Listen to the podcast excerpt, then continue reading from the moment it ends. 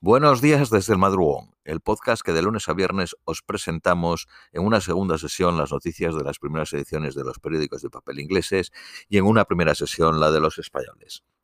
Vamos con las de hoy jueves 13 de octubre a las 11 menos 5 de la mañana en Reino Unido. Periódico de Guardian, el jefe de la Organización Mundial de la Salud llama para que se tomen acciones urgentes para hacer frente al COVID de larga duración.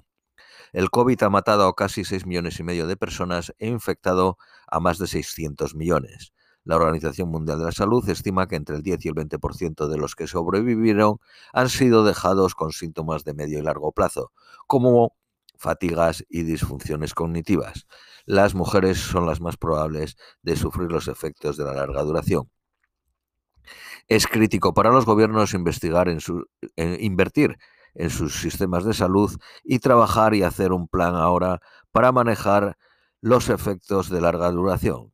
Se debe de proveer eh, de acceso a los antivirales a los pacientes en alto riesgo de serias enfermedades, invertir en investigación y compartir nuevos instrumentos y conocimiento.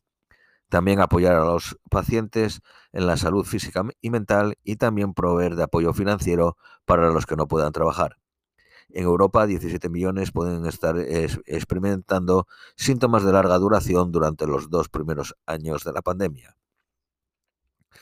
Los demócratas norteamericanos amenazan a Arabia Saudí con congelar las armas si corta el suministro de petróleo dándole semanas para dar marcha atrás a la decisión de disminuir la producción de petróleo en 2 millones al día por la OPEC, la Organización de Países de Petróleo que ayudaría a dar combustible a la máquina de guerra de Rusia y lesionaría a los consumidores cuando van a llenar el depósito.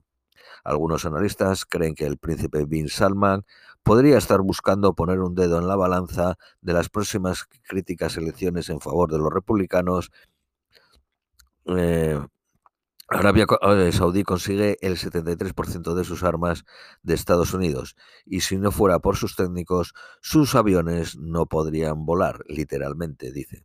Dentro de una década, Estados Unidos necesitará disuadir a dos potencias nucleares por primera vez. China tiene unas estimadas 350 cabezas nucleares, mientras que Rusia tiene 5.977 y Estados Unidos 5.428. Sin embargo, el Pentágono cree que China excederá de 1.000 cabezas en 2030. La huelga ha paralizado a seis de las siete refinerías de petróleo francesas, llevando al país a la escasez que ha sido exacerbada por el pánico comprador. Kiev celebra ganancias cerca de Kherson, mientras los aliados de la OTAN entregan nuevos sistemas de defensa aérea. Un crowdfunding, lanzado después del ataque del lunes, ha logrado 9.600.000 dólares en 24 horas para poder comprar 50 drones kamikazes. Miembros de la élite iraní piden una revisión de la ley de la yihad y urgen a la moderación por parte del antiguo portavoz del Parlamento iraní. La familia más rica de Reino Unido rechaza mejorar los salarios más allá de la inflación mientras su propia fortuna personal aumenta en 11.500 millones de libras en un solo año.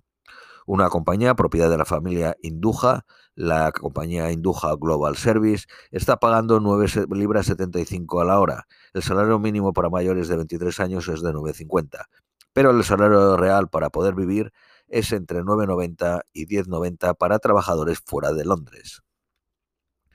La economía británica se hundió un 0.3 en agosto. La primera ministra descarta futuros cortes en el gasto y en su lugar aumentará el endeudamiento en los próximos años. Economistas senior han rechazado la posibilidad de que la primera ministra alcance el 2.5% de crecimiento en los próximos años. A Boris Johnson les le están preguntando si siguió las reglas sobre el empleo pagado después de dejar Downing Street, cuando esta semana dio una charla en el Consejo de Agentes y Brokers del Seguro en Colorado Springs, recibiendo 150 mil dólares. Medallas eh, al valor concedidas a un perro collie paracaidista que hizo más de 20 saltos durante la Segunda Guerra Mundial y está acreditado que salvó vidas humanas, ha sido vendida en una subasta por 140.000 libras. El Consejo Británico de las Aves está buscando que sea obligatorio guardarlas dentro de las granjas bajo techo por la gripe aviar. Periódico Daily Mail. Miles de operaciones eh, rutinarias podrían haber sido canceladas por la escasez de sangre en Inglaterra. Solo tienen dos días de suministro del tipo cero y tres días de los demás. Mark Spencer ha anunciado que cerrará el 25% de sus tiendas más grandes en los próximos cinco años para ahorrar 300 millones de libras. Al mismo tiempo, abrirá 100 nuevas tiendas de Simple Food. Periódico Daily Telegraph. La policía reservó 45.000 habitaciones de hotel para los 10 días de operación de la operación de seguridad después de la muerte de la reina de Inglaterra. La Legión Británica ofrecerá 200 libras a los soldados para ayudarles a pasar el, invierno. Periódico de Independent. El rey Carlos III aparecerá en un, episodio de The Repair Shop de la BBC 1. Los ingresos de Poundland han aumentado un 5%. Por último, las previsiones meteorológicas para hoy. Máxima de 18, mínima de 10, soleado a intervalos. Esto es todo por hoy, os deseamos un feliz jueves y os esperamos para mañana viernes.